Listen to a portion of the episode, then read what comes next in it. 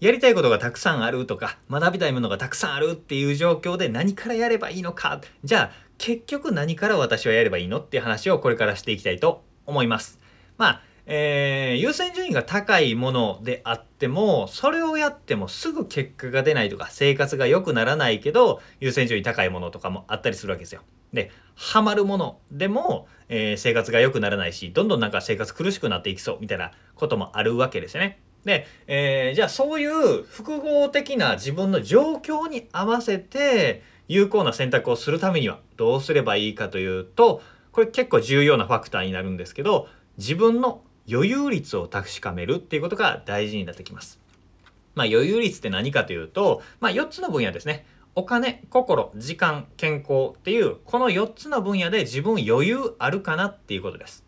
えー、お金余裕あるか、貯金があるかとか、稼ぎが十分あるか、心の余裕があるか、そして時間的にゆとりがあるか、健康的かっていう分野で余裕が全てにおいてあるんだったら何選んでもまあいいです。好きなものをやってればいいです。でも、どこかに余裕がない時は、その分野で余裕を作るために動くと幸せ感、充実感を感じやすいです。例えば、忙しくてせせこましいっていう時間の余裕がないんだったら時間管理を学んだりするべきです。健康がうまくいってないっていう場合は、えー、健康情報を優先したりとか運動の情報を優先したりとかそういうことを学んで実践することをやるべきです。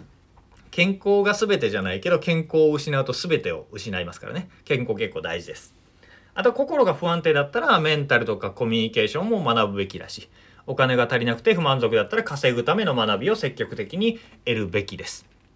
で、えー、これね、4つの分野。お金、心、時間、健康ってね。この4つの分野でどれが足りて足りてないかなっていうふうに考えるとすごく結構分かりやすいですね。で、人によっては全部足りてないっていう人もいるわけですよ。時間もない、お金もない、心に余裕もない、なんか健康も最近良くなくなってきたみたいな状況の時に、じゃあ何からすればいいかって話も、えー、しておきますね。えー、手当たり次第に興味あるものを学んだり、興味あることに飛びつくっていうことはお勧めしません。時間と労力の無駄になるからですね。そういう場合、複数の分野に不足がある場合は何を集中したらいいかというと、間違いなくお金を稼ぐことです。お金を生む学びと行動を最優先にするといいです。もう本当にね、お金って現代の魔法みたいなもんなんですよね。えー、人生に起こる不幸な出来事の9割はお金で避けられるし、幸せの8割はお金で買えるぐらいの、そんな感覚だと思うんですよ。これは言い過ぎじゃないと思うんですよね。お金を稼ぐ力とかお金を生み出す力っていうのは僕らの人生には大きな自由と裁量権と幸せをもたらしてくれるんですよ。極端な言い方かもしれないんですけどお金が全てって言ってもいいっていう場面もあると思います。感覚的にはあこれはね調査があるんですけど今もしあなたが年収600万を超えていないのであれば、まず年収600万を超えるっていうのを目標にするといいです。なぜかというと、年収が、年収と幸せ感の相関関係を調べた、えー、論文とかって結構たくさんあって、それを調べてみると、どの国であっても大体年収600万ぐらいに行くまでは収入が増えれば増えるほど幸せになるんですよ。で、だんだん相関関係が薄れていって、って年収2000万ぐらいになると大体ね値札見ずに普段の生活はできるようになるんですよ。何にも値札見ずに気にせずに買い物しても回るようになっていくんですけど、まあ、そのぐらいになるとねもうお金で買えないものの価値が極端に高まっていくんですよね。まあ、年収2000万って言わないまでも年収600万700万800万ぐらいっ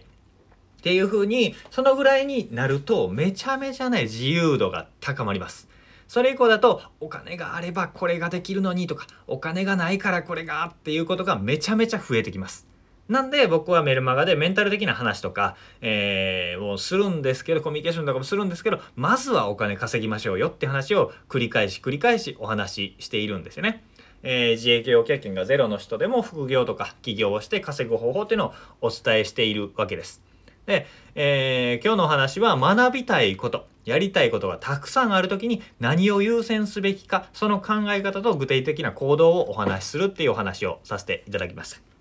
えー、軸としては、ハマること。自分が寝食忘れてハマることは幸せだからやりましょうと。えー、もしくはゴールですね。自分の長期的な人生の中で、えー、大事なことにつながることを優先していきましょうというお話でした。そして余裕率ですね。自分のお金と心と健康と時間っていうこの4分野に余裕がないんだったら余裕がない部分を補完することをすると幸せになりやすくなるよ。